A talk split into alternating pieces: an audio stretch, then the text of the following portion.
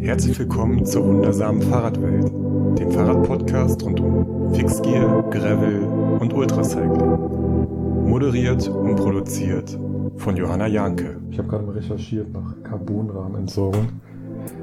Also, das ist wohl gar nicht so einfach. Ich, also jetzt gerade eben, die konnten sich da nicht irgendwie einigen. Meinen die ja beim Wertstoffhof anrufen und nachfragen. Das lässt sich wohl irgendwie recyceln, aber ähm, muss man dann auch richtig machen. Es gibt ja auch schon erste Verfahren, die sich damit auseinandersetzen, gebrauchtes Carbon wieder zu verwerten.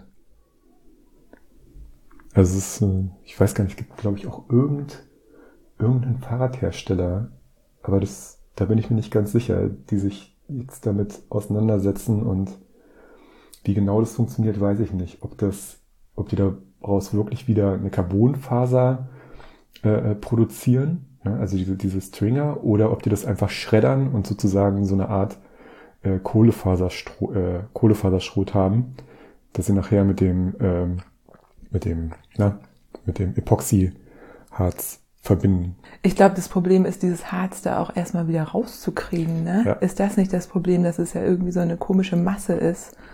Die du gar nicht unbedingt recyceln kannst. Genau, ne? Das ist halt so ein Zwei-Komponenten-Harz und da ist das große Problem, das auseinanderzukriegen. Ähm, wir haben das damals so gemacht bei uns in der Prototypenwerkstatt, wenn man zum Beispiel einen Lagenaufbau nach, nachvollziehen wollte. Ne? Also du, du hast halt eine äh, Kohlefaserplatte und möchtest gern wissen, aus wie viel Lagen Kohlefaser die besteht, weil du irgendwie was ausbessern oder was nachbauen möchtest dann haben wir das so gemacht, dass wir einfach ein kleines Stückchen davon rausgesägt haben, so ein Quadratzentimeter, mit der Zange angefasst haben und dann angezündet haben. Das ist natürlich eine richtige Sauerei. Das würde ich so auch nicht mehr machen.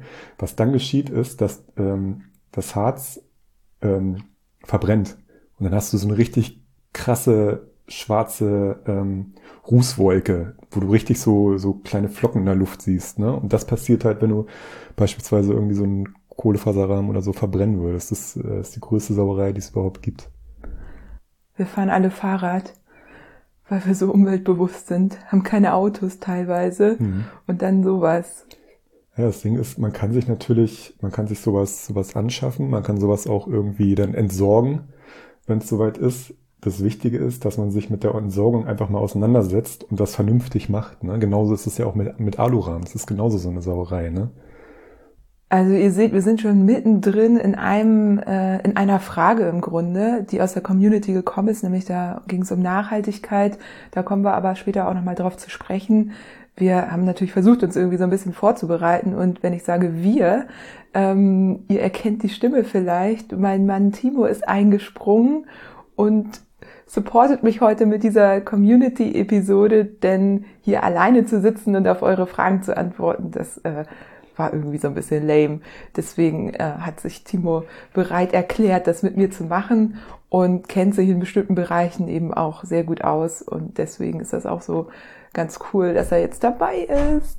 Danke, Schatzi. Ja, hallo. ja, ähm, also herzlich willkommen. Ich habe euch noch gar nicht richtig begrüßt. Heute gibt's eine Community-Episode und das bedeutet, wir gucken uns mal also die Fragen an, die reingekommen sind. Das sind jetzt nicht alle, weil das hätte den Rahmen dann doch ein bisschen gesprengt, aber die bewahre ich fürs nächste Mal auf. Also gerne immer, wenn ihr Fragen habt, schreibt sie mir und ich ähm, füge die in ein Dokument ein und habe die dann parat, wenn wir sowas nochmal machen sollten. Und heute geht's ein bisschen um das Thema Nachhaltigkeit. Dann geht es um den Einstieg ins Rennradfahren und das Fahren in der Gruppe und was man so am Anfang beachten sollte, um den Kauf von Gebrauchträdern. Das ist ja auch für viele interessant, ob jetzt nun im Gravel, Rennrad, Mountainbike-Bereich. Ne? Wie gucken wir uns da so am besten um? Und ums Bikepacken geht's auch. Ja, und bevor es losgeht, ihr kennt es, diese Episode wird supported von Komoot und ich habe mir jetzt auch was überlegt. Ich habe da ja ein Profil für den Podcast angelegt, die wundersame Fahrradwelt. Findet ihr auch auf Komoot, einfach eingeben und dann findet ihr die. Und dort gibt es jetzt schon mega viele Collections. Das sind so Sammlungen von Touren, die meine Gästinnen zur Verfügung gestellt haben. Also von Emma Pulli gibt's da eine, von Lelia gibt's ein paar aus ihrer Gegend. Also es gibt jetzt schon so aus ganz vielen verschiedenen Gegenden von Deutschland schön verteilt schöne Collections. Jana Kesenheimer hat da zum Beispiel ihr Three Peaks Bike Race reingeladen, noch mit zusätzlichen Kommentaren und Informationen. Also schaut da gerne mal vorbei. Und ja, ich bin ziemlich großer Fan davon, da abzuhängen und so mich umzuschauen. Und irgendwann kam dann die Idee, dass es super spannend wäre, dort auch eine HörerInnen-Collection zu machen. Und zwar damit ich auch mal so ein bisschen sehe, wo ihr eigentlich alle so herkommt. Also das ist so diese, die eine Seite. Ich bin so ein bisschen neugierig. Ihr schreibt mir ja immer, teilweise markiert ihr mich auch schon auf Touren. Die würde ich jetzt alle gerne mal sammeln in einer Collection, so dass wir dann alle was davon haben. Ja, und das funktioniert folgendermaßen. Ihr sucht eure Lieblingstour raus und markiert mich darauf und wir haben dann am Ende, wenn alle mitmachen, ein paar sind auch schon drin, ein paar Touren, schon so ein bisschen über Deutschland verteilt, haben wir dann eine Collection mit schönen HörerInnen-Touren aus ganz Deutschland. Schaut doch einfach mal da rein. Ich habe das auch alles nochmal in der Beschreibung genau beschrieben, wie das funktioniert. Und ja, wenn ihr bis zum 30.04. mitmacht, dann habt ihr auch die Chance auf einen Komoot Premium Account. Da werden nämlich fünf von verlost. Ich hoffe also, ihr macht da alle mit und wir haben dann eine mega große Collection und wenn ich irgendeine Stadt fahre, kann ich dann gucken, was es da so für schöne Touren gibt, die ihr da empfohlen habt. Da freue ich mich jetzt schon drauf und ich hoffe, das geht diesen Sommer auch. War das klar so? Timo, hast du verstanden? Weil wir haben ja gerade festgestellt, dass ich diese Aktion seit Wochen plane und das irgendwie an dir vorbeigegangen ist. Ich krieg auch nicht immer alles mit. Aber ich hatte dich auch nach Natur gefragt. Das hast du aber irgendwie dann wieder vergessen. Ja, ja, ich sag ja, ich krieg nicht immer alles mit. Hier passiert immer so viel, dass ich da immer so ein bisschen filtern muss. Und äh, nach so einer einfachen Frage hast du meine Tour. Das äh, kippt irgendwo dann hinten über. Ja. Ja, sehr interessant. Ich habe das Gefühl, ich äh, rede seit Wochen über nichts anderes, plane, schreibe Texte, überlege mir, wie das alles funktionieren kann und ja, aber Hauptsache ihr versteht, wie das funktioniert. Jetzt, äh, glaube ich, haben es aber auch alle mitgekriegt und wir können mal in die erste Frage reinschauen. Hammer und Michel schreibt, für mich als blutigen Neuling die spannendste Frage, wie lerne ich richtig Radfahren? Nicht falsch verstehen. Es geht mir hier um so Sachen wie richtiges Fahren in der Gruppe, wie und wann fahre ich im Unterlenker, wie verhalte ich mich bei der Abfahrt beziehungsweise ist meine Position, gerade für mich noch ziemlich schwierig. Aber eventuell kam die Frage ja noch nicht und äh, du hast wertvolle Tipps. Ja, auf jeden Fall eine super Frage, in der ja auch noch ein paar andere Fragen drin sind. Da musste ich auch so ein bisschen an die Zeit denken, in der ich mir das alles selber irgendwie beigebracht habe. Und damals gab es halt keine Videos, da konntest du vielleicht mal ein Buch lesen oder Menschen fragen.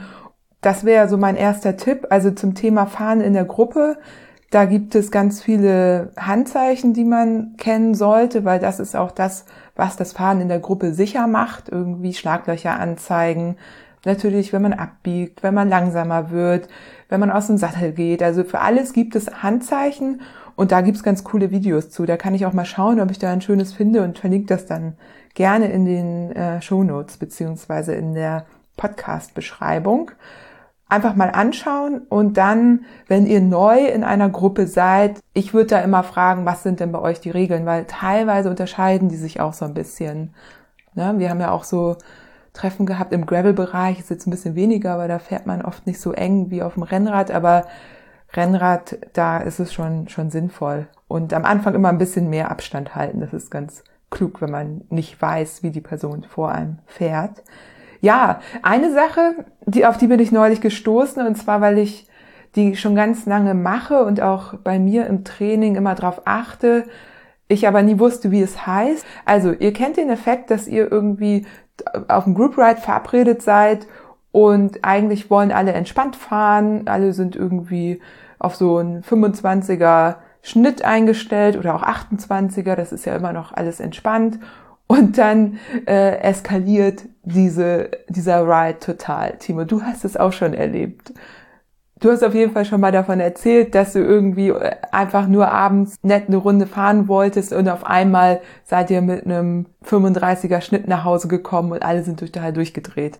Und was da oft passiert, das nennt sich Half-Wheeling. Das heißt, vorne fahren zwei, von denen eine Person immer so eine halbe Radlänge vor der anderen ist. Und das führt dazu, dass die andere Person immer das Gefühl hat, sie muss da aufschließen und automatisch wird das Tempo halt immer schneller und keiner weiß am Ende, woran es gelegen hat. Und es liegt an der Person, die vorne fährt. Das heißt, im Training mache ich das so, dass ich da sehr genau darauf achte, dass die schnellere Person, die ist auch nicht unbedingt schneller oder stärker, sondern es gibt einfach Menschen, die haben das so intus irgendwie, so, so sind das so, haben sich das so angewöhnt, dass sie immer eine halbe Radlänge vor ihrem Partner fahren.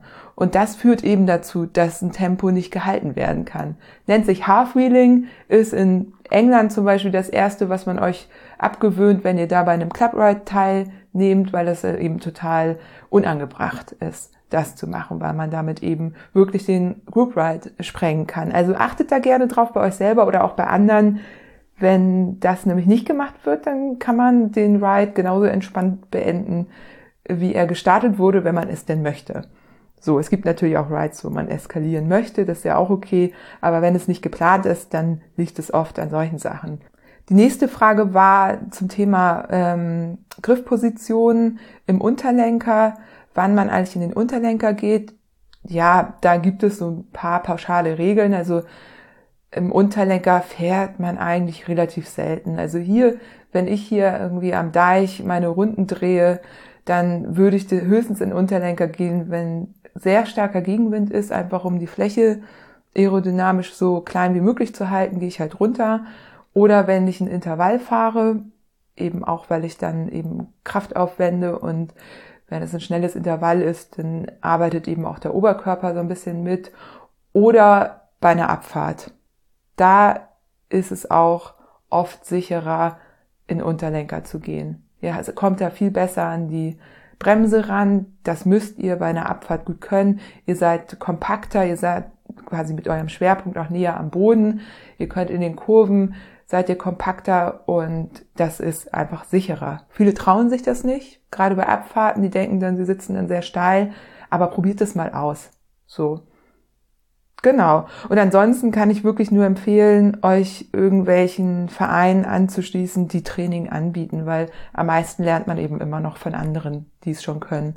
So Videos anschauen oder halt von anderen abschauen und Menschen fragen, bei denen ihr das Gefühl habt, dass sie Ahnung haben. Hammer und Michel fragt weiter. Des Weiteren, wie wichtig ist dir Nachhaltigkeit beim Thema Fahrrad? Du bist ja Veganerin, wie ich raushören konnte. Wie stehst du zum Thema Carbon? Würdest du eher einen Stahlrahmen wieder fahren oder sagst du dir, da möchtest du keine Abstriche machen und nimmst die schlechte Ökobilanz der Carbonflitzer in Kauf? Hast du vielleicht sogar spezielle Tipps für den Kauf eines gebrauchten Rennrads? Ja, äh, voll die guten Fragen. Also richtig gut zugehört. Ich bin Veganerin. Finde ich auch gut, dass das gleich in, mit Nachhaltigkeit in Verbindung gebracht wird, weil das ist ja tatsächlich auch bei mir mit ein Aspekt, warum ich vegan bin, was ja nicht unbedingt bei jedem so ist. Und ja, mir ist Nachhaltigkeit sehr wichtig, um den ersten Teil der Frage gleich schon mal zu beantworten. Wir haben ja schon eben ein bisschen über Carbon gesprochen mhm. und da hast du total recht, Michel, dass Carbon eine schlechtere Ökobilanz hat und du fragst ja gleich im Anschluss auch, wie meine Tipps oder ob ich Tipps habe zum Thema Gebrauchtradkauf, weil das ist natürlich immer eine Option. So, also ganz persönlich wisst ihr ja, dass ich Carbonräder fahre. Ähm, ich interessiere mich aber sehr für Stahlräder und kann schon mal ein bisschen teasern, dass da was kommen wird. Dass ich wohl demnächst auch auf einem Stahlrahmen unterwegs sein werde und ich da wirklich sehr, sehr, sehr drauf freue und das auch was mit diesem Thema Nachhaltigkeit natürlich zu tun hat. Da bin ich auch gespannt.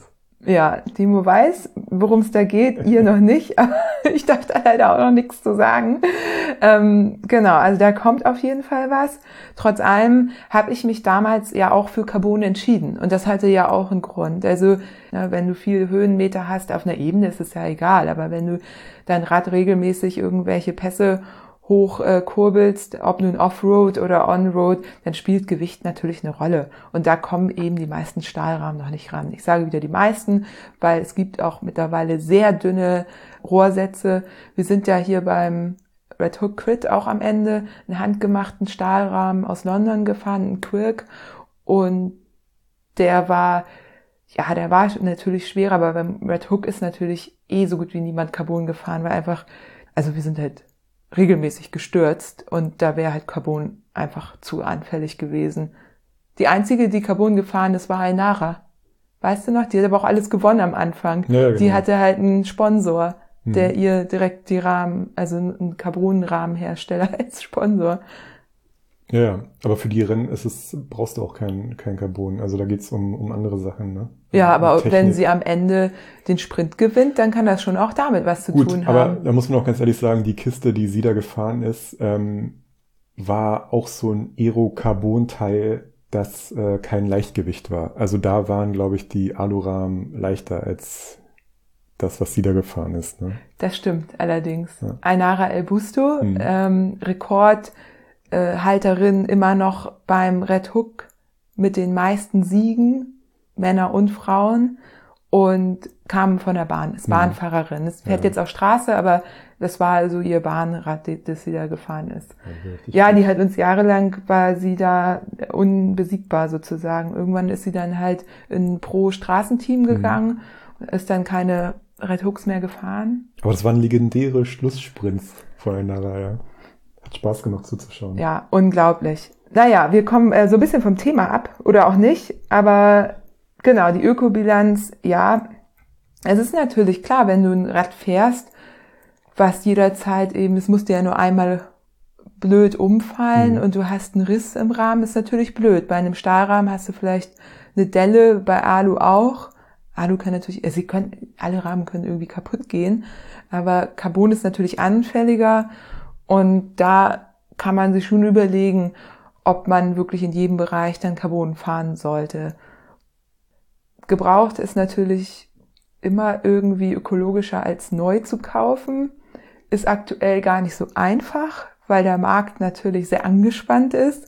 Alle wollen Räder kaufen. Also wenn man Räder verkauft, ist es gerade ganz angenehm, weil man bekommt ganz gute Preise. Früher haben die, die Rennräder ja sofort super an Wert verloren. Ne? Kein Neurad mehr, äh, ja, hat es gleich nur noch die Hälfte gekostet. So, das ist jetzt nicht mehr so. Also wenn man Räder verkauft, ist es ganz gut, wenn man Räder kaufen möchte. Schwierig. Also ähm, so ganz banale Tipps. Informiert euch über eure Größe. Ich habe jetzt schon mehrere Fehlkäufe beobachtet, bei, also von Menschen, die sich einfach vorher nicht informiert haben, welche, welche Rahmengröße sie brauchen und dann irgendwie mit 1,80 einen 62er Rahmen gekauft haben, weil sie denken, sie passen darauf. Also egal, wie viel ihr schon übers Rennradfahren oder Gravelfahren wisst, überlegt euch, welche Größe ihr braucht. Man kann natürlich immer noch ein bisschen anpassen. Man ist auch manchmal zwischen den Größen und klar, mit einem Vorbau und mit dem Sattelhöhe und so kann man natürlich auch noch ein bisschen was machen mit einem entsprechenden Lenker. Aber vom Grundsatz her sollte euch der Rahmen erstmal passen. Und dann überlegt euch, welche Ausstattung ihr gerne hättet. Also es gibt so ein Minimum. Also ich würde jetzt nicht unter einer 105er Gruppe fahren. Und die ist meistens dann auch gebraucht in einem noch soliden Zustand. Ne? Guckt euch die an, guckt euch an, wie runter die Ritzelpakete sind oder die Kette oder so. Da könnt ihr, also die Gruppe solltet ihr euch schon angucken. Daran könnt ihr viel sehen. Eine Sache vielleicht noch, was ich so beobachte und was ich auch empfehle, wenn ich gefragt werde, wenn man ein solides Rennrad gerne auch mit Felgenbremsen für so 600 bis 800 Euro bekommt, ist das was Schönes, wenn man es einfach mal ausprobieren möchte. Genau das gleiche mit einem Gravelbike. Allerdings schaut hin, ob es wirklich ein Gravelbike ist oder nicht einfach nur ein umfunktionierter Crosser. Klar, Crosser können gut auch ähm, funktionieren, aber bei Crossern ist oft das Problem, dass sie nicht genug Clearance haben. Und wenn ihr irgendwie wirklich damit durch irgendwie Matsch und Modder mit Gepäck fahren wollt, zum Beispiel zum Bikepacken, dann braucht ihr schon ein bisschen Reifenbreite. So, darauf würde ich dann achten. Ansonsten kann man natürlich mit einem Crosser auch wunderbar graveln. Und wenn man eben so 600 bis 800 Euro ausgibt, kann man es halt auch gut wieder weiterverkaufen. Ich finde, das ist so eine Preisklasse, das wird man immer wieder los irgendwie, wenn es dann doch nicht das Richtige war und hat aber schon was Solides. Ansonsten, wenn ihr FreundInnen habt, die sich auskennen, die fragen. Habe ich irgendwas vergessen? Nee, ne? Ich glaube nicht. Der Zettel der liegt jetzt auch schon unten bei mir. Den habe ich gar nicht mehr auf meinem, auf meinem Klemmbrett. Ja, dann sind wir auch schon beim Bikepacken, ne? Ach so, sind die nochmal unterteilt hier in einzelne äh, Kapitel? Ah, ich sehe, okay. Interessant. Hast das ist richtig schön. Habe ich gut gemacht, Ja. ne? Es ist hier. Ach, das geht noch weiter. Dann würde ich mal die nächste Frage vorlesen. Sehr gerne. Alles klar. Also, Mike V2 schreibt, wie starte ich? Wahrscheinlich am besten mit einem Tagesausflug. Aber was brauche ich dafür? Wie viel Equipment ist notwendig für einen Einsteiger? Fahrradtaschen gefüllt mit wie viel, womit? Wasser, was sollte ich einplanen? Welcher Routenplaner hält ein Tag oder mehr durch? Da denke ich mal, dass er ein äh, Navi-Gerät, ne, ein GPS-Gerät höchstwahrscheinlich äh, meint. Ja, denke ich auch. Und da da jetzt gefühlt noch 20 Fragen mehr kommen, soll ich erstmal anfangen, die zu beantworten? Jo. Also, wie starte ich? Ne? Es geht ums Thema Bikepacking und Mike hat noch keine Erfahrung und irgendwie hat jetzt Bock, das auszuprobieren. Und fragt halt einfach, wie er loslegen soll. Ja, also so ganz ähm, banal gesagt, nimm das Rad, das du hast und nimm die Taschen, die du hast. Und sei es ein Rucksack. Man kann auch mit dem Rucksack losfahren. Also wenn man wissen möchte, wie es ist, irgendwo hinzufahren, dort über Nacht zu bleiben und dann wieder zurückzufahren, kann man seine Sachen im Zweifel auch in den Rucksack packen. Hm. Mögen nicht alle. Ne? Aber früher wurde genau das gemacht. Da sind die mit dem Rucksack über die Alpen, hatten irgendwie das Nötigste dabei, Wasser am Rad, Klamotten im Rucksack und sind dann über die Alpen gefahren. Weil es eben diese ganzen Taschen, zumindest die klassischen Bikepacking-Taschen, die wir jetzt so kennen, noch gar nicht gab. Das wäre also das Erste, was man machen könnte, wenn man Bock drauf hat. Jetzt vermute ich, dass er Lust hat, äh, Taschen am Rad zu haben und eben nicht im Rucksack. Es gibt ja so drei verschiedene Typen von Taschen, die so in der Reihenfolge ungefähr Lenkerrolle, also vorne am Rad nach hinten, Lenkerrolle, Rahmentasche, Seatpack, kann man so sagen. Das sind so die drei essentiellen Taschen. Wobei man sagen muss, wir sind am Anfang auch einfach nur mit der Lenkerrolle oder nur mit dem Seatpack los, je nachdem, wie viel wir halt brauchten. Hm. Seatpack, auch Arschrakete genannt, ist so die größte Tasche, wo ihr am meisten reinbekommt. Bei der Lenkerrolle, die kann man natürlich auch groß kaufen, kommt es halt darauf an, wie viel Platz ihr vorne am Lenker habt. Also wenn man jetzt nicht mit dem Rucksack fahren möchte, würde ich mir als erstes eine Seatpack kaufen. Genau, da muss man auch äh, ähm, sagen, dass so eine Seatpack nicht unbedingt dafür gedacht ist, um sie wirklich voll und schwer zu laden. Ne? Also klar, voll kannst du sie machen, ähm, aber möglichst mit leichten Dingen. Also ich würde zum Beispiel jetzt nicht irgendwie meine Ersatzschuhe oder keine Ahnung, mein Werkzeug da reinpacken. Also so würde ich das jetzt nicht machen. Ne? Weil da bei so einer Seatpack äh, besteht halt immer die, die Gefahr, ähm, oder das Problem, dass sie, dass sie anfängt zu schwingen. Gerade wenn du im Wiegeschritt bist, dann ähm, klar, je höher das Fahrrad, je höher die Sattelstange, desto mehr Hebel ähm, entsteht da und ähm, das ähm, wirkt sich natürlich dann auch auf die Satteltasche aus, die dann halt hin und her schwingt ne? und das Ganze dann so ein bisschen schwieriger macht. Deshalb würde ich persönlich die Satteltasche immer schön leicht packen. Und alles, was irgendwie schwer ist, möglichst tief. Ne? Also den, den Schwerpunkt am Fahrrad immer möglichst tief halten. Tief und kompakt, ne? Also Werkzeug ist ja ganz klassisch. Du hast sogar dein Werkzeug in einer Trinkflasche oder so einer Dose. Man kann auch einfach eine Trinkflasche nehmen. Mhm. Unten am Unterrohr, du hast ja da noch einen, einen Flaschenhalter. Ich auch. Viele neue Gravelbikes haben das jetzt, aber eben nicht alle. Und äh, da hast du dein Werkzeug, also das Allerschwerste quasi. Mhm. Ja. Das Problem ist eben auch, wenn man nur eine Seatpack hat, und damit dann irgendwie Anstiege hoch will, dann hebt sich auch das Vorderrad schnell hoch, weil zu viel Gewicht hinten ist. Deswegen wiederum gerne die schweren Sachen wirklich in die Rahmentasche oder halt ein Gegengewicht vorne über die Lenkerrolle. Dann zieht's dich hinten nicht so runter. Und wenn man mal nach Amiland guckt, da haben die ja oft so Front Racks mittlerweile mhm. und haben da so richtig schwere Taschen. Gerade die Leute, die unterwegs irgendwie Content produzieren, Fotos machen, Videos machen, die haben das alle in einer relativ großen, für uns auf den ersten Blick überdimensionierten Tasche weil du eben hinten hast du eh schon, dadurch, dass du ja hinten auch sitzt, ist eh schon der Schwerpunkt weiter hinten und damit gleichst du das dann aus. Mhm. Das ist jetzt aber so ein bisschen für fortgeschrittenere schon. Ähm, Frontracks, meinst du damit die Körbchen? Ja. Weil das sehe ich da auch immer öfter. Mhm. Ne? Das ist, das äh, assoziiert man immer so ein bisschen mit ähm, äh, Stadtfahren, mit äh, ich gehe mal kurz was einkaufen und habe vorne mein Körbchen drauf, aber das nutzen die halt wirklich, um richtig harte Touren zu fahren. Ne? Also die haben vorne einen kleinen Metallkorb drauf und in dem Metallkorb ist dann halt so eine kleine, was heißt kleine, relativ große Tasche, ne? die man meistens eine Rolltop, die man dann zusammen machen kann. Und äh, ist eigentlich auch total sinnvoll. Ne? Also das Ding ist total stabil, da wackelt nichts hin und, nichts hin und her. Und ähm, darauf kann man sich halt verlassen. Ne? Also ich beobachte das mal weiter und ähm, wenn, wenn die Möglichkeit äh, sich für mich ergeben würde, das mal zu testen, dann würde ich das auch mal machen. Ne? Also ich habe jetzt keinen keinen Gepäckträger oder kein, das sind schon Gepäckträger, ne? Kleine. Ja, unterschiedlich. Du, du hast von bis, ne? Du hast von so ganz kleinen Mini-Gepäckträgern, wo mhm. du quasi die, das nur also als Stütze benutzt ja. und die eben noch oben am Lenker fest ist, bis zu dem, was du gesagt hast, da ist eben auf dem Front Rack, also Frontgepäckträger, mhm. Noch eine Art Korb mit drauf ist, wo du einfach nur noch die Tasche rein tun brauchst. Ja. Es kommt immer ganz doll drauf an, welche, was für Arten von Touren man fährt, ne? Also mit auch da wieder, wenn du natürlich auf einmal nur vorne das Gewicht hast und fährst durch irgendwelche Single Trails über Steine, durch Matsch, ist das auch wieder schwierig. Also da muss man immer so ein bisschen ausprobieren. So als Beispiel Transcontinental Race. Wir hatten ja 13, 14 Kilo Gepäck nur dabei, ne, plus Wasser und Essen. Jemand wie Fiona Kolbinger oder Björn Lehnert haben dann noch weniger dabei. Die sind noch, das sind dann irgendwie, keine Ahnung, 8 Kilo, wenn überhaupt. Muss natürlich auch vorher überlegen, wie viel du mitnehmen möchtest.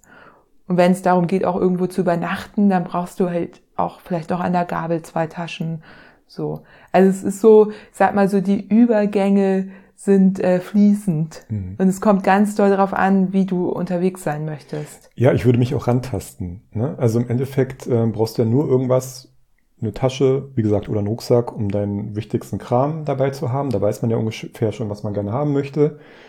Und ähm, dann würde ich die Streckenlänge einfach immer ein bisschen vergrößern, ne? Also und zusehen oder gucken, wie wohl ich mich fühle oder ob, ich, ob mir dann unterwegs irgendwie auffällt, oh, da fehlt jetzt was.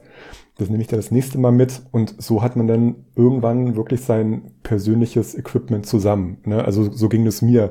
Ich zum Beispiel, ich habe es am Anfang so gemacht, dass ich wirklich einfach viel zu viel eingepackt habe. Ne? Ich bin da echt wie so ein Umzugswagen irgendwie losgefahren und habe dann gemerkt, ey, den ganzen äh, Klimbim hier, den, den brauche ich gar nicht. Ne? Und habe es jetzt wirklich nur auf das Allerwichtigste abgespeckt. Ne? Macht das ja jetzt auch schon ein Weilchen. Und guck mal, wir haben ja auch so angefangen, dass wir am Anfang gar nicht draußen geschlafen haben. Da, wir hatten irgendwie noch nicht das Taschensetup, um noch Zelt und Schlafsack und was man nicht alles braucht, dann noch mitzunehmen, Kochsachen. Das heißt, wir haben gesagt, irgendwie, wir schlafen erstmal in der Unterkunft ähm, dann sparen wir uns das und das ist für uns ja auch nach wie vor ein ganz schönes Fahren. Ne? Also wir machen jetzt ja auch alles Mögliche, wir, wir schlafen ja auch draußen im Zelt, aber manchmal hat man auch einfach Bock, nichts dabei zu haben und eben irgendwo einzukehren dann. Dann braucht man halt, dann spart man sich eben eine Menge Gepäck, ist halt schneller unterwegs, kann weitere Strecken fahren. Ja, ich guck noch mal in die in die Fragen rein. Wie viel Wasser? Ja, hängt ja ganz doll davon ab, wo ihr unterwegs seid. Friedhöfe sind so der Klassiker, da findet man oft gutes Trinkwasser. Genau, da hatte ich gestern nämlich auch das Problem. Ich bin ja gerade dabei, den Hamburg Orbit zu scouten und da ist es auch so, dass die erste Hälfte des Orbits, da ist gar kein Problem, Wasser zu bekommen. Ne? Also da kommt man regelmäßig an der Tankstelle vorbei und kann sich da irgendwie seine Wasserflaschen rausholen. Und die zweite Hälfte, da wird's dann schon so ein bisschen interessant. Da dachte ich, ach, das wird ja auch kein Problem sein. Habe mir das natürlich vorher alles einigermaßen gut angeguckt, ist aber nicht so. Und da bin ich dann auch auf äh, Friedhöfe zurück, äh, habe ich dann nochmal auf Friedhöfe zurückgegriffen. Und das ist auf jeden Fall immer echt eine, eine Wasseroption. Ne? Also das ist meistens direkt am Eingang, ne? dass dann vorne so ein kleiner Gartenschlauch ist, wo man das sollte, denke ich mal, auch meistens Trinkwasser sein. Also es schmeckt auf jeden Fall immer relativ gut. Wenn es keins ist, muss es dran stehen. Ah, okay, ne, dann, dann war es bei mir Trinkwasser. Genau, und aber das, das Wassermanagement, das ist immer so ein Ding. Da sollte man wirklich lieber ein bisschen mehr als zu wenig mitnehmen, wenn man sich nicht genau sicher ist, ähm, ob man unterwegs was auffüllen kann. Hm. Auch nachts ist äh, das ein Thema. Nachts, ja. wenn alles zu hat, gerade bei so Ultrarennen, dann Friedhöfe haben immer auf. Müsst ihr nur überlegen, wie doll ihr euch gruselt. ähm, aber viele übernachten ja auch an den Friedhöfen. Ist halt auch schön ruhig. Ne? Ja, klar. Nee, das ist ja auch gar kein Thema. Ne? Also wenn man das ein bisschen respektvoll behandelt und äh, sich da ruhig verhält, dann ist das alles in Ordnung. Dann ging es um den äh, Routenplaner. Also genau, ein Routenplaner ist ja sowas wie äh, Komoot zum Beispiel, die ich hier nennen kann immer wieder, weil sie diesen Podcast äh, supporten und das, äh, der hält, also du planst ja deine Route erstmal vorher zu Hause oder du kannst auch unterwegs planen, dann hält der Routenplaner genauso lange wie dein Handy hält. So ganz äh, platt gesagt. Ich glaube aber, damit ist, hast du ja eben auch schon gesagt, Timo, äh, das Navigationsgerät gemeint. Und das ist tatsächlich sehr unterschiedlich. Also da müsst ihr einfach austesten, wie eure da, wie lange eure halten oder einfach mal nachschauen. Es kommt auch mal drauf an, wie viel ihr navigiert. Lasst ihr euch einfach nur die Strecke anzeigen oder lasst ihr euch Abbiegehinweise geben? Piept es irgendwie an jeder Ecke? Dann könnt ihr euch vorstellen, braucht ihr natürlich ähm, mehr Saft dafür. Generell einfach immer eine Powerbank einstecken. Weil die meisten halten nicht den ganzen Tag durch, kann man schon so sagen. Und auch das Handy, wenn ihr damit navigiert, hält meistens nicht den ganzen Tag. Also da sind schon Leute sehr doll mit auf die Nase gefallen, auch beim Orbitfahren, ähm, dass das Handy eben zwischendurch dann aufgeladen werden musste. Aber mit einer Powerbank ist das alles kein Problem. Einfach eine dabei haben, kann man auch während der Fahrt laden. Das ist überhaupt kein Problem. Guckt einfach, wie, wo bei eurem Gerät der Stecker ist, dass ihr nicht die Halterung irgendwie dazwischen ist. Ansonsten könnt ihr halt mit einem Kabel das einfach einstecken. Oder wenn ihr kurz anhaltet. So mache ich das ja immer, ne? Ich lade meistens einmal, wenn wir eine Tagestour machen, also komplett bei 180 Kilometern irgendwie Gravel, sitzen wir ja schon dann auch den ganzen Tag im Sattel. Dann machen wir das meistens ja in der Mittagspause, laden wir einmal die Geräte auf und dann halten die auch bis abends.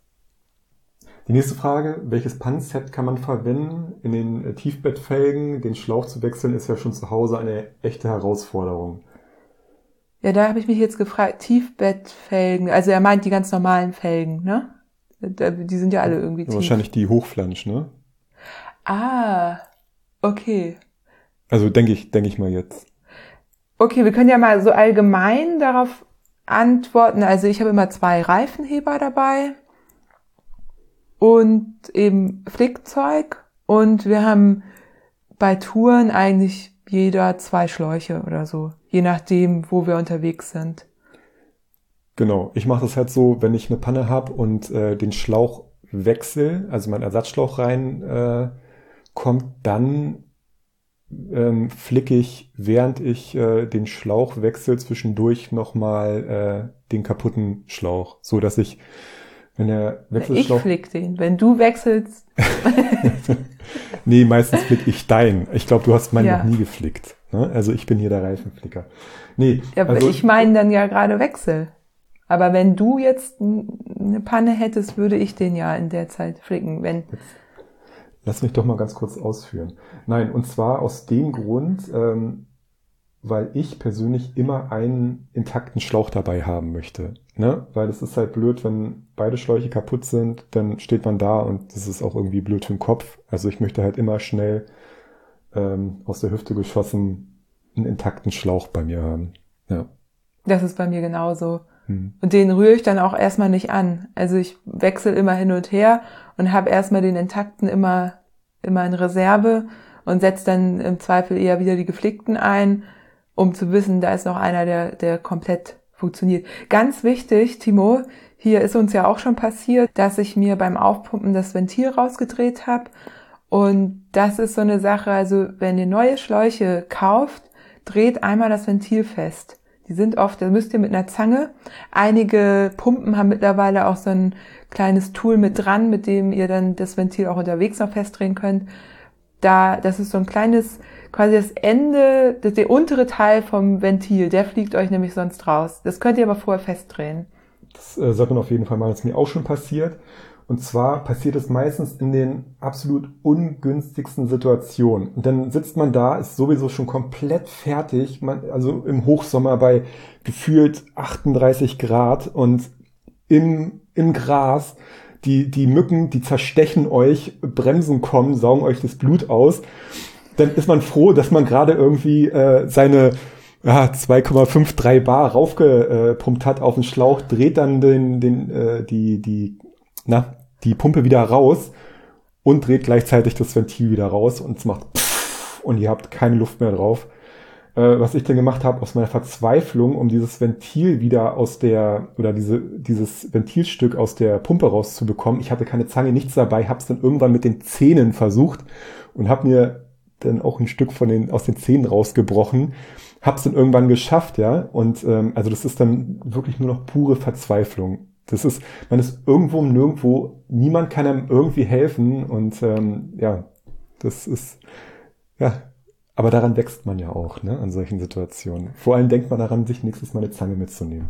Genau, also wenn ihr eine kleine Zange dabei habt, ist es zum Beispiel auch überhaupt kein Problem, würde ich auch empfehlen. Vielleicht meint er das auch so ein bisschen, also wir, wir nehmen ja nicht nur äh, ein Pan-Set ja, das vielleicht meint er das ja auch. Wir haben auch ein kleines Leatherman dabei. Wir haben jetzt jeder eins, ne?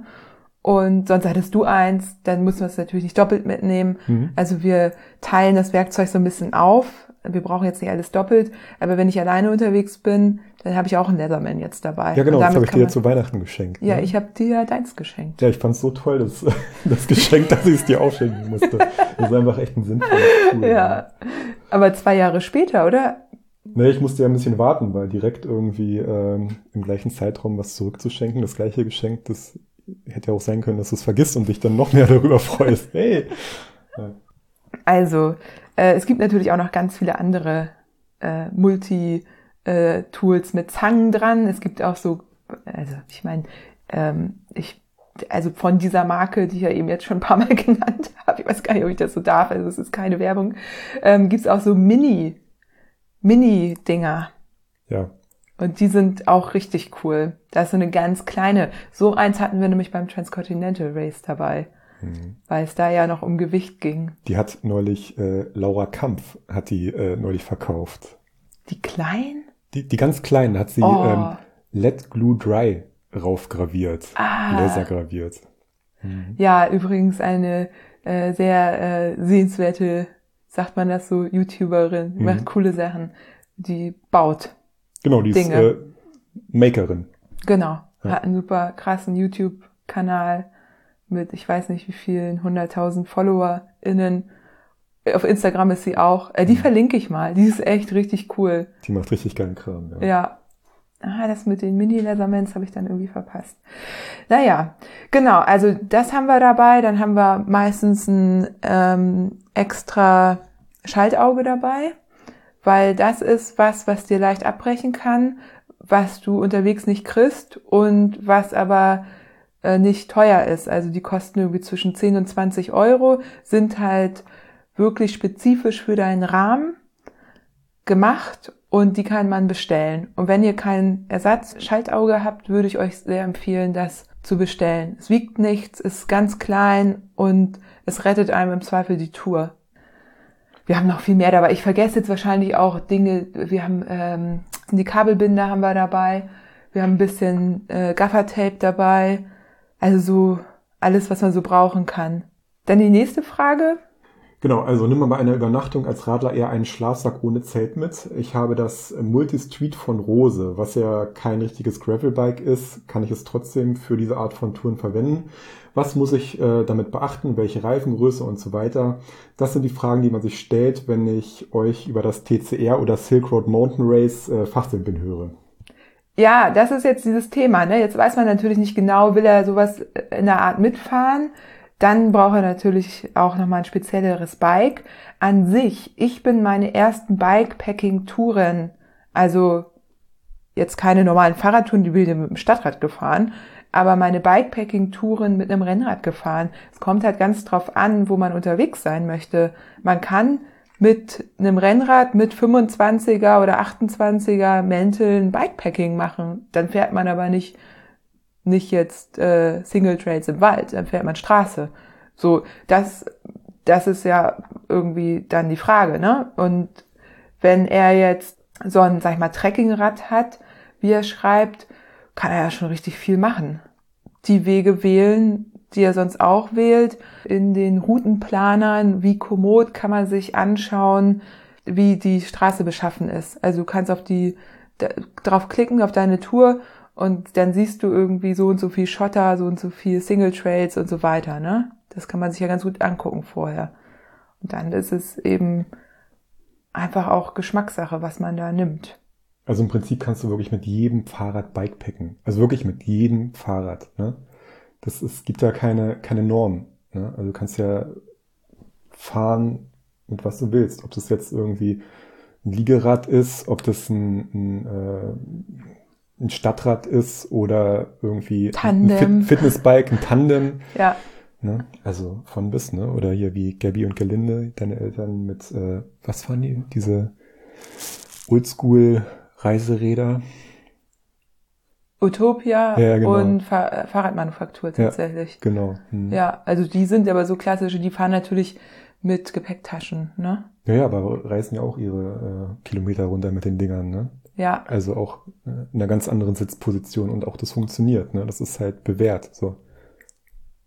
genau. Und je tiefer man in den Wald rein will oder je, sag ich mal, experimenteller man da unterwegs sein möchte, desto größer die Reifenbreite und leichter das Gepäck, würde ich sagen. So ganz generell gesagt, weil wenn wir natürlich hier zum Beispiel den Holy Gravel fahren, dann wollen wir ja auch nicht mit 30 Kilo Gepäck da durch. Das schaffen wir ja gar nicht. Nee. Ne, da wollen wir leicht packen und das fragte er ja auch, Schlafsack ohne Zelt, kommt auch drauf an. Ne? Also viele haben dann so ein Bivi dabei, also quasi eine Art Sack, den man dann drüber zieht, weil es ja nachts sonst feucht wird. Ähm, das wäre dann sozusagen die Alternative zum Zelt, wenn du draußen schlafen möchtest. Klar geht das. Es gibt aber auch welche, es gibt ja ja auch so fließende Übergänge. Es gibt so Bivis, die haben dann eine Zeltstange mit drin. Das ist quasi wie so ein einfaches Mini-Zelt. Mhm. Ich finde es ja ganz cool, wenn zumindest über dem Oberkörper so ein bisschen Luft ist, dass man da irgendwie nicht den Sack da direkt auf dem Gesicht hat. Ähm, wenn wir jetzt zu zweit unterwegs sind, würden wir uns aber wahrscheinlich auch mal ein Zelt mitnehmen. Haben wir ja letztes Mal auch gemacht. Ja, Hamburg-Berlin sind wir auch mit Zelt gefahren. Also kommt wirklich, wirklich drauf an, was dir am besten gefällt. Und auch da kann ich einfach nur dazu raten, wenn ihr die Möglichkeit habt, leiht euch auch was aus, ne? Also probiert es aus, bevor ihr euch da tausend Sachen anschafft. Rantasten. Ja. Und guckt, wie kalt es nachts ist. Weil viele sind dann so, ach, ich nehme dann irgendeinen Schlafsack, aber da könnt ihr schon mal äh, auf den Schlafsack gucken, wie, für welche Temperaturen der geeignet ist. Mhm. Oder die Isomatte. Ich habe so eine ganz, ganz, ganz leichte, einfache, die isoliert aber überhaupt nicht. Ist sie auch nicht für gemacht, ne? Wenn ich jetzt zum Beispiel, also jetzt, ich meine, gerade Wetterbericht gehört heute Nacht, hier ist es zwar gerade echt schön und warm und sonnig, aber heute Nacht soll es irgendwie Frost geben. So, ja, da muss man schon ein bisschen was Wärmeres anhaben. Ein bisschen dickeren Schlafsack.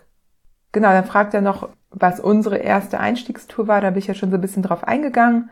Also meine aller, aller, allererste Bikepacking-Tour war eben die Tour über die Alpen mit Judith und Susi damals. Und da sind wir ganz normal, mit ganz normalen Rennrädern, da haben wir unsere Taschen irgendwie rangebaumselt und sind damit acht Pässe gefahren in irgendwie sieben Tagen. War richtig gut. Hatten aber auch super Wetter, haben in Hotels übernachtet, die hatten wir uns vorher gebucht. Äh, war auch überhaupt nicht teuer. Interessanterweise, wenn man da so ein bisschen guckt und ein bisschen abseits der, sag ich mal, Touristenorte oder so bucht, kostet das echt nicht viel. Und das war für uns schön, weil so hatten wir weniger Gepäck dabei und konnten irgendwie einfach diese Fahrt auch genießen und sind halt auch Stelvio hoch mit unseren Taschen. Mhm. Ja. Und die Erfahrung da, da hatten wir uns wirklich auseinandergesetzt und ziemlich gut geplant und das war auch gut so. Na, für die erste Tour, wir hatten feste Übernachtungspunkte, also wir hatten feste Etappen, kann man jetzt auch anders machen. Ne? Man kann jetzt, man kann auch tagsüber dann für abends irgendwie was buchen oder gucken, wie weit man kommt. Für einen Einstieg fand ich das aber damals ganz gut, da einen festen Plan zu haben. Mit Möglichkeiten abzukürzen tatsächlich bei uns. Hätten wir gekonnt, wenn mal irgendwie, wenn es mal schlecht gewesen wäre. Und dann einfach machen, ne? Einfach machen. So wie Wiebke das ja auch so schön sagt in ihrem Podcast. Einfach losfahren und dann unterwegs merkt ihr auch, ob ihr alles dabei habt oder nicht. Ja, wir sind hier, also hier, wir sind ja immer noch in Deutschland, ne? Also, ich meine, abgesehen von Corona, da muss man natürlich ein bisschen anders planen, wenn man dann irgendwann wieder unterwegs sein möchte. Ähm, aber ja, ansonsten äh, gibt's überall Fahrradläden und man kann sich mal einen Teil kaufen, wenn man zu wenig dabei hat oder was nach Hause schicken, wenn man zu viel dabei hat. Ich glaube, wir haben das ganz gut so, so basic besprochen, ne? Hm. Denke ich auch. So, nächste Frage von Gregor. Moin, ich höre gerade deine aktuelle Podcast-Folge und habe folgende Frage. Wie trocknet man beim Bikepacken im Frühjahr, Herbst und Winter seine nassen Sachen? Stichwort warm angezogen, schwitzen und bei mir ist immer alles nass. Ja, super gute Frage. Auch eine, die ich gar nicht so ähm, leicht beantworten kann. Also ich habe die gelesen und habe dann auch gedacht, ich muss mich da irgendwie so ein bisschen, äh, muss darüber nachdenken. Also ich gehe davon aus, Gregor schläft draußen, weil sonst gäbe es dieses Problem nicht. Weil wenn du drin schläfst, dann kannst du deine Sachen über die Heizung hängen oder irgendwie mit dem Föhn trocknen. So, also ich gehe davon aus, dass er draußen ist und irgendwo im Wald liegt und ja, verständlicherweise ein bisschen nass geschwitzt ist. Da wäre aber meine erste, mein erster Ansatz tatsächlich zu gucken, dass du gar nicht so nass wirst. Und das kann man eben über Klamotten, Schuhen ganz gut regulieren. Man kann es aber nicht komplett verhindern. Dann kommt man irgendwo an, baut sein Zelt auf, zieht sich die nassen Sachen aus und äh, muss sie dann irgendwie trocknen. Und da, ja, man darf es halt nicht überall, aber man kann das zum Beispiel am Feuer trocknen. Man braucht halt irgendwie warme Luft, ne? Und ansonsten fiel mir noch ein, dass man eben dieses zweite Set dabei hat. Man rechnet also damit, dass man sie eben nicht trocknen kann, die Sachen, und sie sich dann tagsüber auf die Fahrradtaschen schnallt. Das haben wir auch schon gemacht.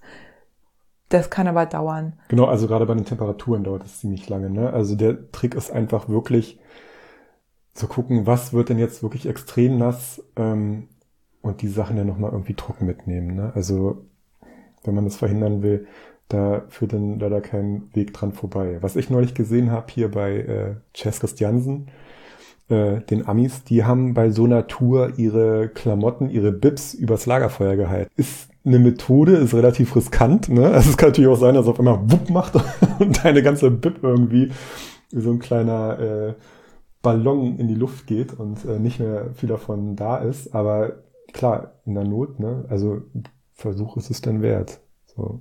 Riecht dann natürlich auch extrem. Also dann in die nächste Tanke, so, da wirst du wahrscheinlich auch schief angeguckt dann. Stimmt, der Lagerfeuergeruch. ja, Aber die waren ja auch irgendwo im Nirgendwo ja. unterwegs. Also ja, wenn man unterwegs mal irgendwo einkehrt und da eine Toilette mit so einem Föhn oder hier so einem Hand Trockner hat, da kann man Sachen Ach, trocknen, ja, genau. das geht relativ schnell. Da musst du dann aber eben tagsüber eine Pause für oder eine Zeit für einplanen. Ansonsten Fahrtwind. Und wir haben aber auch beim Transcontinental Race, da waren unsere Sachen auch, obwohl es sehr warm war, nicht immer am nächsten Morgen trocken und eine nasse Bib willst du halt nicht anziehen. Weiß machen Leute, aber kann halt nach hinten losgehen. Und die habe ich dann eben einfach mit dem Polster nach außen auf meine Fahrradtasche geschnürt und die so im Laufe des Tages getrocknet. Dann war die auch immer relativ schnell trocken. So. Genau, und gar nicht erst so viel schwitzen, ne? Ähm, das macht ja auch Jonas Deichmann, sagte ja auch, der darf nicht schwitzen, ne? Der muss so langsam fahren, dass er nicht schwitzt. Aber ja, ganz kannst du es natürlich auch nicht verhindern. Wenn irgendjemand das jetzt hört und da noch weitere Tipps hat, würde ich mich darüber freuen, wenn ihr da einfach kommentiert oder mir die schreibt, weil ihr seht, so ganz, ganz die Lösung haben wir da jetzt gerade nicht, wenn es die vielleicht auch gibt. Nee, würde mich auch interessieren. Also wenn es da irgendwie was gibt, dann äh, sehr gerne her damit. So, äh, haben wir denn durch, ne? Dann kommt jetzt die nächste Frage zum Thema Mentaltraining. Hi Johanna, gibt es mentale Trainings für Ultrarennen, die man vorher machen kann? Wenn ja, welche? Ja, gibt es auf jeden Fall. Einige wissen es ja, dass ich auch äh, Sportmentaltrainerin bin oder Sportmentalcoach und das so eins meiner Lieblingsthemen ist. Und deswegen freue ich mich auch über diese Frage. Sie ist aber auch gar nicht so einfach zu beantworten. Also ne, einmal ja, es gibt sie. Wenn ja, welche? Ihr erinnert euch vielleicht, dass ich mal eine Episode mit Raphael Jung aufgenommen habe zum Thema Training. Sie trägt den Titel Klug trainieren. Und da sind wir so verschiedene Möglichkeiten durchgegangen, sich eben mit ohne Budget, mit mittlerem Budget, mit hohem Budget auf Rennen vorzubereiten. Und worauf ich hinaus will, ist, dass es eben beim Mentaltraining auch so ist. Ne? Ihr könnt euch einfach, weil eine Möglichkeit ist einfach, sich das Rennen oder die Sache genau anzugucken, die man machen möchte und zu gucken, was man da für Skills für braucht. Also wenn ich ein Transcontinental Race fahren will, dann weiß ich, ich muss dafür eine Anzahl X, die wahrscheinlich bei mir zwischen 12 und 16 Tagen liegen wird, im Sattel sitzen. Und das ist eine Herausforderung. Wenn ich es alleine mache, bin ich dabei eben auch vielleicht einsam. Also all solche Dinge aus einem Rennen rausholen, so Aspekte, die eine Herausforderung für mich darstellen können oder in gewisser Weise auch eine Hürde. Und die kann man dann isoliert vorher trainieren. Also man kann vorher mal eine Nachtfahrt machen, man kann eine lange Fahrt alleine machen. Und das ist im Grunde eine Art, sich eben auf spezielle Herausforderungen in, in diesem Fall Ultrarennen vorzubereiten. Das kann man eigentlich mit gesundem Menschenverstand ziemlich gut auch vorher so sich selber erarbeiten. Ne? Man liest dann ein paar Rennberichte oder so hört sich so ein bisschen um, was war schwierig für euch und dann weiß man, das sind so die, die Herausforderungen in genau dem Rennen. Eine andere Sache ist eine Zielvisualisierung. Also wenn ihr dieses Rennen zu Ende fahren wollt, wenn das euer Ziel ist, das müsst ihr euch natürlich auch definieren. Ein Ziel für eure Vorhaben, ganz wichtig. Dann könnt ihr euer Ziel visualisieren. Und diesen Film könnt ihr dann abspielen, wenn es halt mal unangenehm wird. Und dieser Film oder diese Bilder werden euch helfen, bei der Stange zu bleiben. Weil das kann natürlich passieren, dass ihr euer Rennen in Frage stellt und eben oder irgendwie Schmerzen habt. Und um euch dann aus dieser Position oder aus dieser Situation raus zu katapultieren, benutzt ihr diese Zielvisualisierung.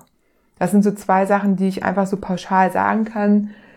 Zum Rest muss man sagen, das ist wirklich sehr individuell und deswegen gibt es ja auch Sportmental-Coaches wie mich. Ich würde mir dann in dem Fall mit euch zusammen genau anschauen, was ist in dem Rennen relevant, wo steht ihr, wie kommt ihr dahin, dass ihr dieses Rennen finishen könnt und dann gibt es natürlich verschiedene Dinge, die man da vorher trainieren kann, um bestimmte Hürden dann, die wahrscheinlich im Rennen dann auftauchen, auch nehmen zu können. So, aber es ist halt wirklich eine relativ individuelle Sache und ja, zwei Sachen habe ich euch jetzt genannt. Vielleicht könnt ihr damit ja was anfangen. Ansonsten gerne ähm, Mentaltraining wahrnehmen. Ist eine gute Investition. Wenn ihr da jemanden habt, ich mache meine jetzt äh, im Moment digital, könnt mich natürlich auch gerne ansprechen oder auch andere. Es gibt auch noch andere gute. Habe ich das zufriedenstellend beantwortet? Was meinst du, Timo? Ich höre ganz gern Podcast. So. so.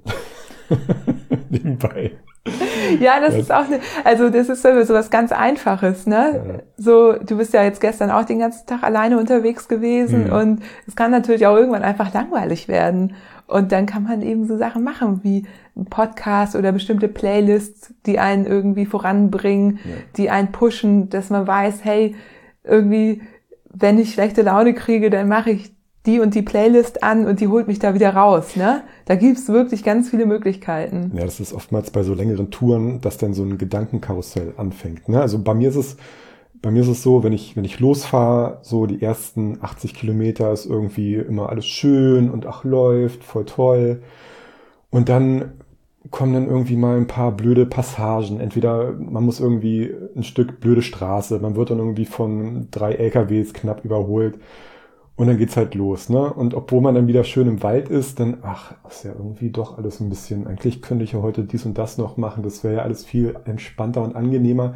Und um dieses Gedankenkarussell und, und diese negativen Gedanken, die bei mir auf jeden Fall immer irgendwann einsetzen, mache ich das ganz gern mit, mit Podcasts. Also ich höre dann wirklich Podcasts ohne Ende, einen hintereinander weg und ähm, da muss ich einfach noch zuhören und habe andere Themen und muss mich da nicht auf mich selbst konzentrieren. Ne? Das ist natürlich nicht für jede Person was, aber bei mir funktioniert's. Nächste Frage. Bist du bereit? Ja, wir sind schon bei Sonstiges. Ja, wir sind schon bei Sonstiges. Es geht ja hier, ey, richtig. Olaf, Olaf Ente, schönen Gruß, Olaf. Freut mich, dich hier zu lesen. Ja, ganz kurz mal. Olaf ähm, ist ein alter Bekannter von uns, äh, den wir auch schon seit einer Ewigkeit kennen. Und ähm, das letzte Mal haben wir ihn gesehen beim Holy Gravel, ne? Weißt du noch? Im, im, im äh, Sonnenstuhl mit, äh, ich glaube, einem Radio und äh, einem Getränk in der Hand.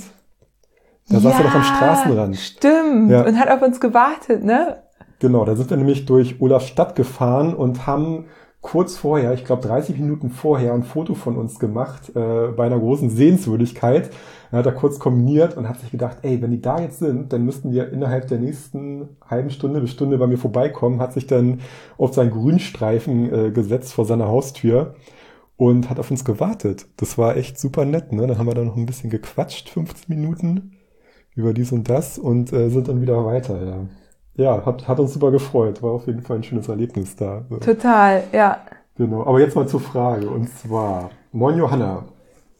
Du hast ja in der aktuellen Folge um Fragen gebeten. Ähm, nun wollte ich eigentlich schon letztes Wochenende fragen, ähm, hast du die Six Nations dieses Jahr verfolgt, besonders den Sieg der Schotten in London oder letztes Wochenende Frankreich, Frankreich versus Wales. Viele liebe Grüße auch an Timo. Das ja, guck ich. an. habe ich nicht. Habe ich nicht, habe die Six Nations nicht verfolgt. Ich bin aber auch nicht so die, naja, Sportkonsumentin, muss ich auch ehrlich zugeben. Mache ich im Radsport auch wenig. Ich fahre halt lieber selber. Six Nations quasi das große jährliche europäische, die Rugby-Liga da. Und natürlich habe ich auch schon, ich war auch schon bei Spielen äh, live im Stadion und so. Genau, aber so verfolge ich die jetzt nicht. Nächste Frage von Fahrradmax. Wuhu, wie cool. Na dann. Äh, wie wird man so eine coole Socke wie ihr seid? Grinse Smiley.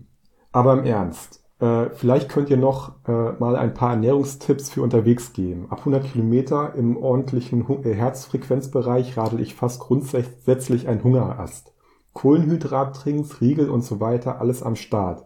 In meinem Fall dann auch vegan. Zwinker Smiley. Also wenn du in einen Hungerast gerätst, dann hast du einfach zu wenig gegessen. Das ist einfach das hat was mit der Menge zu tun, die du gegessen hast und vielleicht auch nicht die richtigen Sachen. Also ich kann, du sagst, in einem ordentlichen Herzfrequenzbereich, glaube ich dir, viele Menschen fahren halt tendenziell eher zu schnell, beziehungsweise haben ihre Fettstoffwechselbereiche eben nicht entsprechend trainiert und sind dann immer ein bisschen drüber, was dazu führt, dass mehr Kohlenhydrate verbraucht werden. Also wenn du sehr trainiert bist und eine sehr gute Grundlage hast, dann kannst du teilweise auf 100 Kilometern auch nichts essen. Die kommt trotzdem an. Dafür musst du aber sehr, sehr, sehr, sehr gut trainiert sein und auch entsprechend langsam fahren. Ähm, die meisten kommen dann genauso wie du irgendwie eher in den Kohlenhydrate-Verbrennungsbereich und da musst du natürlich auch Kohlenhydrate zuführen. Das ist witzig, die kam nämlich gestern noch, die Frage, da hattest du gerade das Kartoffelbild gepostet. Mhm. Wir machen viel mit Kartoffeln super günstig. Ja, weil es äh, schnell geht, ne? Morgens aufstehen, Kaffee machen, einfach mal schnell äh, eine Handvoll Kartoffeln in den Topf kochen, in eine Tüte rein, ein bisschen Salz und ähm, Ich habe gestern auch noch gehört, Chili-Salz soll auch ganz lecker sein. Oh ja, das klingt ja. gut. Mhm. Genau, also die Kartoffeln, da kann man sich ja auch noch andere Kräuter irgendwie ranpacken ja, oder ein bisschen Öl oder so. Ja. Also wir nehmen diese kleinen Frühjahrskartoffeln, wie heißen die Frühkartoffeln? Diese kleinen halt, ne? Wir nehmen jetzt nicht diese mega großen Kartoffeln, ähm, weil man die einfach besser wegsnacken mhm. kann. Dann kochen wir die entweder abends vorher oder morgens. Du machst das meistens morgens. Ich koche die oft noch abends. Das hat so damit zu tun, dass du früher aufstehst als ich und ich länger wach bleibe. Also, naja, ähm, genau. Dann eben Salz ist auch immer gut, ne? Und äh, dann packen wir die einfach in so einen Gefrierbeutel und dann eben in die Food Pouch oder wo auch immer hin. Und dann ist eben ja die Sache, die viele, also das kann ich auch sagen, es war bei mir auch so, erst trainieren müssen, ist wirklich das regelmäßige Essen. Das haben wir halt richtig trainiert fürs Transcontinental Race. Du musst halt permanent essen. So. Ja, das ist das Wichtigste, ne? Das merke ich bei mir auch immer. Sobald der Hungerast kommt, ist schon was schiefgelaufen.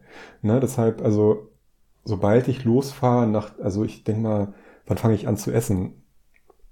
Nach einer halben Stunde, 40 Minuten fange ich an, mir die erste Kartoffel reinzu, reinzuschieben und ähm, dann immer wieder regelmäßig. Ne? Also auch essen, wenn man nicht gerade großen Hunger hat. Ne? Und das ist halt ähm, auch ein, ein, gutes Rezept, um wirklich einen ganzen Tag durchzuhalten. Ne? Also was ich ganz gern mache, sind immer so Nüsschen, ne? also ob die jetzt salzig sind oder, oder süße Nüsse. Da sagst du ja immer, ja, Nüsse, hm, das dauert zu lange, bis die anschlagen.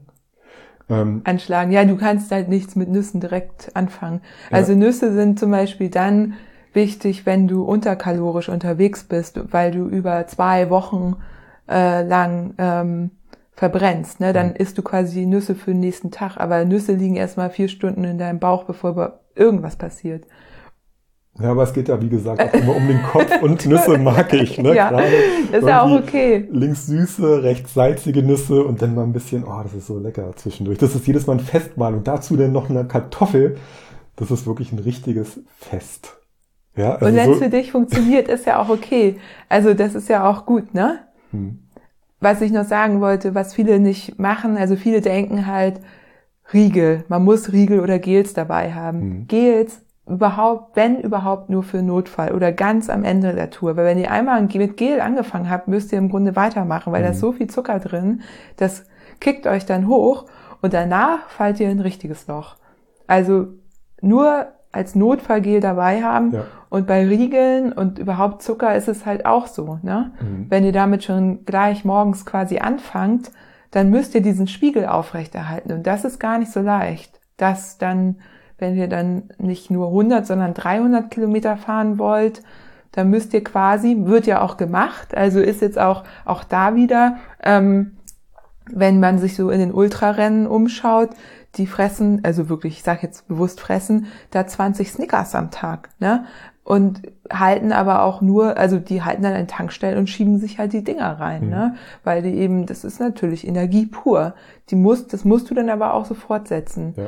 Wenn wir aber hier am Tag irgendwie Orbit scouten oder den Orbit vielleicht auch fahren, nicht im Race-Tempo, aber vielleicht einfach so fahren, dann nehmen wir uns auch ein belegtes Brot mit. Mhm. Das ist genauso gut. Ein leckeres belegtes Brot ähm, in deinem Fall dann halt gerne mit veganem Käse, wie bei mir ja auch, oder mal Erdnussmus drauf. Da habe ich dann auch wieder Nüsse, klar. Ist ja auch jetzt nicht grundverkehrt. Äh, ein bisschen muss man ja auch darauf achten, die Kalorien halt auch irgendwie wieder zuzuführen. Weil das ist uns ja beim Transcontinental Race passiert. Ne? Wir sind gut angekommen in einem perfekten Zustand, hatten aber auch, glaube ich, beide zwischen, weiß ich nicht, fünf Kilo, zehn Kilo weniger. Hm. Wir sahen auf jeden Fall Echt? Ich habe hab dich am Flughafen gar nicht mehr erkannt, ne? Auch dein Gesicht, ne? Das war ganz schmal, ganz faltig, eingefallen. Faltig? Ja, naja, so, mh, mm, weißt du, also, also nicht faltig, sondern so, so, die Wangen waren so, die waren nicht mehr, äh, wie war es, konkav, konvex? das haben wir neulich so viel darüber geredet, dass ich es jetzt wieder verwechsel. Ja. Egal, also ich glaube, man weiß. Ne? Genau, also da war, das war ja aber auch eine Extremsituation. Ja. Äh, ich habe auch noch Bilder, da sieht man das auch mhm. ganz, ganz gut drauf. Ja. Und da eben Nüsse und überhaupt bei Ultrarennen, sag ich mal so, da ist eher die Challenge, genug zu essen. Ne? Also das ist mhm. die, die Ich muss auch Fahrrad fahren, aber das ist die eigene. Genau, genug und regelmäßig. Challenge. Ja. Haben wir sonst noch Ernährungstipps? Also wie gesagt, bei Riegeln, ich habe auch immer welche dabei. Also versteht mich hier nicht falsch, aber ich gucke auch so ein bisschen drauf, dass es vielleicht keine Zuckerbomben sind und oder ich die dann entsprechend später esse. Ja, ich habe schon auch Pülverchen für die Trinkflasche dabei. Das ist einfach eine super Möglichkeit. Du brauchst halt nur Wasser zum Mischen und kannst dann in einer Trinkflasche quasi flüssig Nahrung drin haben. Hattest du jetzt auch dabei, ne? Genau. Oder Elektrolyte. Ne? Genau. Das Pulver finde ich auch mal ganz gut. Ja. Das ja. ist auch einfach. Gerade im Sommer, wenn es so richtig knallt und man alles ausschwitzt, dann sind Elektrolyte doch echt eine ganz gute Sache. Auch da einfach mal testen, was ihr gut vertragt. Im Zweifel, ja, wir haben damals fürs Transcontinental Race richtig trainiert, irgendwie einfach trockene Brötchen vom Bäcker zu essen und so. Auch eine Art von Mentaltraining. Also es ist quasi ein physisches Training, aber es hat auch eine mentale Komponente, nämlich eben einfach trockenes Brot zu essen. Ja, ich glaube, dann haben wir die Frage auch beantwortet, ne? Ja. Oder zumindest ein paar Tipps gegeben. Gut, äh, dann die nächste Frage von MB Psycho. Ich glaube, ich hoffe, das habe ich richtig ausgesprochen. Warum rutscht die Gravel-Szene langsam in die Schiene? Es muss Raffer sein, es muss das und das Rad sein, du musst so und so aussehen. Leider habe ich das Gefühl bei ein paar Facebook-Gruppen. Oder liegt das genau daran? Es wäre sehr schade, wenn genau diese Offenheit der Szene verloren geht. Ja, total interessant, ne? Hm. Diese Wahrnehmung, nenne ich sie mal. So, weil wir sind ja, wir sind ja schon mal in einer Underground-Szene unterwegs gewesen, sage ich jetzt mal so, oder in einer sehr jungen, offenen Szene. Das war die Fix-Szene. Und da gab es ja irgendwann auch die Entwicklung, dass es eben äh, einen Trend gab und ähm, große Marken reingekommen sind und so weiter. Und anscheinend beobachtet er genau das jetzt auch in der Gravel-Szene. Ja, ja ähm, muss man ja nicht mitmachen. Also würde ich jetzt so sagen, ich bin ja auch in bestimmten, weiß ja, mich nerven solche Sachen ja auch. Ja, aber das ist auch mal leichter gesagt als getan, ne? So, du musst da nicht mitmachen. Von wem habe ich das dann gehört, dass man ähm, da hat doch neulich jemand erzählt, dass er das Gefühl hat, weniger gegrüßt zu werden am Deich, bloß weil er dies und das anhat, ne? Weil er irgendwie Rennrad fährt mit kurzen Socken, so diesen, diesen ganzen, ganzen Blödsinn, ne? Den, das ist ja auch, na klar, sobald die großen Marken irgendwie mit einsteigen, gibt's natürlich dann auch diesen das von, ne, also die, die, diesen ganzen Schickimicki-Kram, so und so musst du aussehen oder hast du auszusehen. Und das habe ich so beim Graveln momentan noch nicht so gesehen, also nicht so extrem. Beim Fixgear ging es ja rasant. Das hat ja anderthalb, zwei Jahre gedauert. Am Anfang sind wir alle mit abgeschnittenen Hosen, mit abgeschnittenen Jeans und äh, T-Shirt gefahren und am Ende war es dann alles Aero Skinsuit mit äh, dem teuersten Stuff die wurden natürlich alle irgendwie supported und gesponsert. Ne? Also es hat sich ja kaum einer den Kram selbst gekauft, aber das haben die Leute so natürlich nicht gesehen. Ne? Ja, ich war ja eine davon. Ja. Ich hatte ja immer das Allerneueste, die neuesten Schuhe, den, das passendste Kit, das, die trendigste Farbe, ja. die geilsten Räder. So, ich habe das aber irgendwie gar nicht so, mir war das gar nicht so bewusst, ne? Ja. So, aber das, das war halt auch so ein Ding, ne? Das war halt, also das hätten wir uns so zu der Zeit nicht leisten können. Ja, auch nicht wollen, ne? Also sehe ich auch nicht, nicht, ein, so viel Geld auszugeben. Ja. Also äh, und dann warst du auch eine von denen, ne, die halt äh, ja. in High Performance ähm, rumgelaufen ist. Ja, ja. ich habe ähm, da so ein bisschen drüber nachgedacht. Unabhängig von dieser Frage ähm, denke ich eben auch immer darüber nach, was ich so erstmal mit diesem Podcast so nach außen äh, trage oder so promote im Grunde ja auch, ne? Oder zeige und aber auch natürlich auf Instagram, weil bei Instagram sind ja nur Bilder, ein bisschen Text, aber sind ja viele Bilder. Und da kann man sich natürlich auch selber fragen, welche Bilder poste ich da von mir? Ähm, sind es immer diese hochglanz perfekten Bilder? wo ich nur eine Marke trage, die auch noch besonders teuer ist oder welche Marke trage ich überhaupt? So für welche Marke möchte ich irgendwie mit welcher Brand möchte ich in Verbindung gebracht werden? Und so aus, sage ich mal, aus dieser Perspektive kann ich sagen, ja, finde ich, habe ich auch eine bestimmte Verantwortung auch mir selber gegenüber und meinem, ähm, meinen Werten. Ich habe ja eben gesagt, nicht mitmachen. Also man hat es natürlich selber in der Hand, welche Instagram-Profile man konsumiert und welche, in welchen Facebook-Gruppen man ist. Ne? Also ich glaube, es gibt mehr Menschen, denen es so geht, als man es vielleicht auf den ersten Blick sieht, weil das natürlich nicht so nach außen getragen wird, aber dass es da durchaus eben diesen offenen Bereich auch immer geben wird oder wir uns den auch sozusagen erhalten müssen und uns vielleicht an der einen oder anderen Stelle da an die eigene Nase fassen können. Menschen, die jetzt eben eher so aus der Senderperspektive Dinge machen. Und ja, es ist einfach auch eine Unart, finde ich. Aber so sind halt Menschen. Ja, in vielen Bereichen so. Ich glaube, dass die Gravel-Szene da noch nicht ganz so äh, kaputt ist in der Hinsicht und ähm, ein komplettes Raffer-Outfit auf dem Bikepacking-Adventure bringt dich jetzt auch nicht besser durch die Nacht im Wald. Weißt du? Also da kommst du auf ganz, ganz andere Sachen an. Das ist also der Punkt, du kannst halt das äh, da weniger faken als vielleicht irgendwie mit dem Fixie. Ja. Da kannst du dich halt einfach oder im Rennrad kannst ich kenne Geschichten von Leuten, die lassen sich da irgendwie den Pass hochfahren, machen da oben ihre Shootings und sehen natürlich perfekt aus, hat aber nichts mit der Realität zu tun. So und ich glaube, das ist beim Gravel ein bisschen schwieriger, das so zu faken. Und da ist auch mehr so formvolles Function. Also ich meine, du musst halt deine Sachen irgendwie von A nach B kriegen. Mhm. Und da, na klar, kannst du auch irgendwo in den Wald fahren und so tun, als ob, aber es ist nicht so einfach. So, also vielleicht ist das der Vorteil, der in der Szene irgendwie besteht. Genau, und äh, bezüglich Fahrräder, da gibt's ja auch beim Graveln von bis, ne? Also ich habe ja jetzt auch schon Aero Gravelbikes gesehen, wo ich mir denke, ja, gut, kannst du machen, musst aber jetzt auch nicht. Also so viel Aero ist beim Graveln jetzt nicht. Ne? Ich zum Beispiel fahre gern mit meinem ähm, Waldtrecker, mit dem, mit dem Fargo zum Beispiel. Ne? Da bin ich gestern auch den Orbit mitgefahren mit 3.0er Reifen drauf, mit 1,5 Bar, kam ich wunderbar zurecht. Ähm, wesentlich besser als mit meinem ähm, Surly zum Beispiel, ne? mit äh, 45er Reifenbreite, der eigentlich wesentlich schneller ist, aber ähm, bei dem Untergrund ist einfach mal der Trecker wesentlich äh, entspannter. Ne? Und sieht jetzt auch nicht gerade sehr ästhetisch aus, ne, das ganze Ding. Aber es ist halt einfach, es bringt mich einfach wunderbar voran. Es ist genau das Richtige für den Einsatzzweck. Ich fühle mich wohl und ich komme ans Ziel.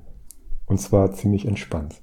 Viele bauen sich jetzt auch so 90er Jahre Mountainbikes auf weil da passt nämlich auch alles rein. Schön mit Kanti-Bremsen, mhm. schön irgendwie ordentlich Reifenbreite, aber die waren ja damals auch noch so ein bisschen aeromäßiger gebaut, Hardtails und da, so wie hier, Andrea Seiermann, die zum Orbit-Treffen gekommen ist und ihr Rad war kaputt. Ja. Das war nicht rechtzeitig fertig gemacht worden und dann hat sie, ist sie mit ihrem Kinder-Mountainbike von damals ist alles mitgefahren. Es muss nicht immer das neueste Rad sein. Nee, nee. Da gibt's auch so einen leichten Trend, den ich gerade beobachte. Mhm, ne? Ob klar. das jetzt bei Magnus ist von Roadbike Party, der da mit seinem alten MTB ähm, rumcruist oder hier ähm, Tim von Radpropaganda. Genau, Tim Radpropaganda ja. oder hier der Thjorven, der hat sich da auch irgendwie was zusammengefrickelt. Das ist super sympathisch, ne? Das mag ich. Das ist genau genau das Gegenteil von dem, was da jetzt gerade so zu sehen ist. Ne? Also so ein bisschen mach deinen eigenen Scheiß. So. Bau dir ein geiles Fahrrad zusammen. Das kann auch ein 90er oder 80er MTB sein. Ähm, das einfach mal, ja, keine Ahnung, mit vielleicht ein paar neueren Komponenten äh, verbunden ist, wo du halt eine gute Sitzposition drauf hast und schon hast du ein geiles Fahrrad. Ja, total. Ja. Ich habe ja auch noch eins, das GT. Das steht ja auch noch unten. Eine Frage gibt's noch. Oh. Äh, oh ja, genau, hier. Oh, von äh, Max Lindenau. Wann fährst du dein erstes Cyclocross-Rennen? PS, bei Fragen, welches das schönste Crossrennen ist, melde dich gerne. Max, ich bin schon mal ein, ein Crossrennen gefahren. Timo, weißt du noch welches? Oh Querpark ein, damals. Es gab hier eine inoffizielle Cyclecross-Serie in Hamburg, gibt's auch immer noch, jetzt mit Corona natürlich schwierig. Äh, Querpark ein, also. Das ist ein Underground äh, Crossrennen. Genau. Ne, so spontan organisiert, mit zwei, drei Fähnchen, die da irgendwo platziert werden. Dann rennt einer vorher den Parcours ab und sagt, hier müsst ihr um den Baum. Und dann geht's los. Und dann wird er, werden da die Runden ge gesammelt. Und du bist damals auch mit so einem uralt Stahlcrosser gefahren. Dem Ach, Diamantcrosser. Genau, Ja. Diamant, ne? Von, Ja. äh, von Diamant Rainer. Ja. Ich habe mich einfach nur die ganze Zeit schlapp gelacht. Es war so witzig. Hm. Also ihr müsst euch mich vorstellen, no skills und dann musst du da um irgendwelche Bänke rum und so. Das war schon anspruchsvoll. Ja, du hast das Ding auch mehr getragen als, als gefahren. Treppen hochgetragen, irgendwie Das- über die Bänke getragen. Und das war schon super witzig. Ja.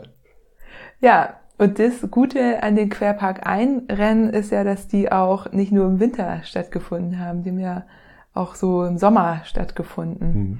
Das habe ich nämlich Max gleich geschrieben, dass ich nicht so die Winterperson bin.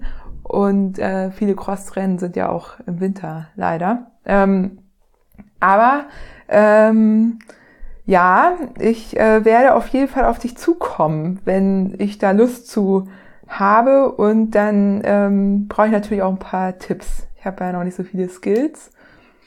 An dieser Stelle möchte ich aber äh, Max dich überreden, doch vielleicht den Orbit zu fahren. Das wäre doch was für dich. Den Hamburger oder die beiden Hamburger, die es wahrscheinlich geben wird. Mit seinem Crosser, ne? Viel Spaß. Der, der rasiert wahrscheinlich und äh, macht da auch noch die schnellste Zeit. Also Max, wenn du dazu noch ein paar Fragen hast, melde dich gern. Ja, da muss er bloß im Wald aufpassen, ne? sonst wird er von den Rehen umgerannt. Ja, so wie du gestern. Ja. Fast. Naja, ja. dann kon- hier noch eine, eine kleine Geschichte. Ich bin gestern, das war ziemlich, ähm, das war schon MacPom, glaube ich. Darf ich das überhaupt sagen? Dass der Orbit da ja, das genau, also es war irgendwo nirgendwo. Äh, es war wirklich nur Waldlandschaft und ähm, da war nichts. Normalerweise, man ist es ja gewohnt, dass man durch die Wälder hier fährt, durch die Hamburger Wälder und immer mal wieder Fußgängern oder Leuten mit Hunden begegnet und ähm, da war wirklich nichts, also gehen in der Leere, nur Bäume und Wald und auf einmal kommt da so ein riesengroßes Rudel an Rehen oder Rehe oder Rotwild, Nennt man das Dammwild, Rudel? Ich weiß nicht, so 200 Stück. eine Rotte, Nee, Rotte sind, glaube ich, eine Herde, Schweine. eine Herde, Oh, ja, eine Herde. Das waren ungefähr 200 Rehe. Also ich sage jetzt Rehe, es kann auch was anderes gewesen sein. Vielleicht war es Dammwild, ich bin da nicht so versiert. Und es waren wirklich 200 Tiere, die an mir vorbeigerannt sind, in einem Höllentempo. Ich habe davon auf meinem, äh, in meiner Insta-Story noch äh, einen kleinen Ausschnitt. Das waren leider nur noch die letzten, aber ich glaube, das waren auch schon circa mal, das waren circa 80. Und die sind da an mir vorbeigeballert. So was habe ich noch nie gesehen. Also wenn man mal irgendwie Rehe sieht im Wald, dann sind das meistens irgendwie so maximal vier, fünf, ja, die da irgendwie rumstehen, einen angucken und dann weglaufen. Aber die sind da wirklich einfach durchgewalzt. Das war wirklich ein Szenario und ein Getöse. Ähm, das war wirklich beeindruckend. Ja. Da war Ja, ich bin gespannt. leider allein. Das hätte ich gern mit dir geteilt. Ne? Also, ja, ich konnte aber ja da stand ich nicht. leider allein im Wald. Ja. Ich, ich und 200 Huftiere. Nee. ich weiß nicht, wie die Dinger heißen. Irgendjemand wird es wissen. Ja. Ähm, ja, ich bin mal gespannt, ob die da leben fest und ob Ey. jetzt alle Orbiter diese Tiere treffen. Ey, Ich gehe davon aus, die müssen da auf jeden Fall, das ist so deren, deren Area. So, das ist echt krass. Boah, also wirklich ein richtiges Erlebnis. Natur pur. Ich, ich habe schon gesagt, das, das war so ein bisschen so wie die Anfangsszene von Jurassic Park. Ne? Wo die äh, komischen Dinosaurier an den vorbeirennen, links und rechts und werden fast totgetrampelt. Und so ähnlich kam ich mir auch vor. Mit meinem Handy in der Hand. Ja, total irre. Als ich die Story gesehen habe, habe ich auch Ja. gedacht, wow, hast du keine Angst gehabt? Nee, natürlich nicht. Nee, nee. Die tun ich, nix, ich ne? habe mir auch gedacht, die rennen mich schon nicht um. Ich bin Ja. bunt. Die sind nicht bunt, die rennen sich ja auch nicht gegenseitig um. Ich, die werden schon sehen, dass ich da irgendwie ein Hindernis bin und dass sie drumherum rennen müssen. So, ja. hm, voll geil. Ich habe auch noch eine Sache. Podcastpreis. Die wundersame Fahrradwelt ist für den Podcastpreis nominiert und ihr müsst jetzt alle abstimmen. Ich habe euch den Link direkt in die Shownotes gepackt. Ihr könnt aber auch einfach Deutscher Podcastpreis äh, in die Suchmaschine eurer Wahl eingeben.